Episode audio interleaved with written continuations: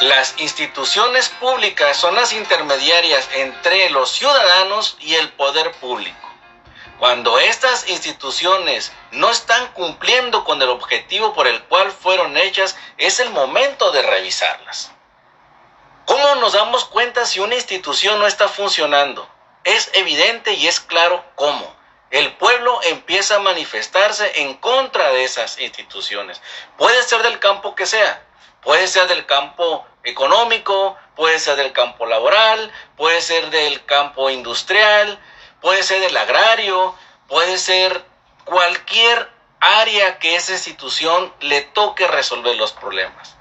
Si estas instituciones no están cumpliendo con el objetivo, es decir, no están mitigando la necesidad del pueblo, de la sociedad, entonces esta institución no funciona. El pueblo se manifiesta y aquí es precisamente cuando viene el gran conflicto. ¿Por qué?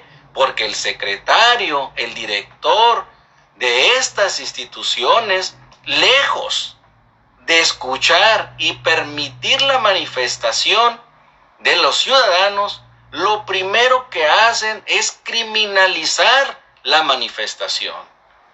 Actúan con una autoridad atroz en contra de los ciudadanos.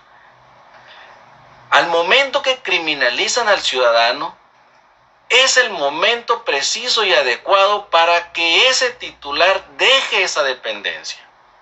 No puede ser por ningún motivo que lejos de cumplir las necesidades y los objetivos de esta institución, quiere resolverlo de manera punitiva además.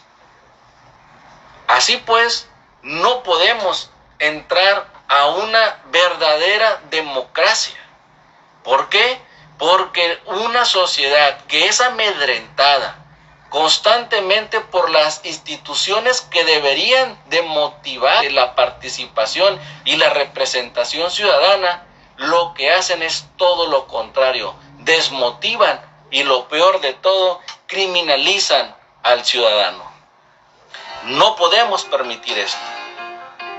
Les agradezco mucho la atención a este video y como siempre me da mucho gusto que estén bien.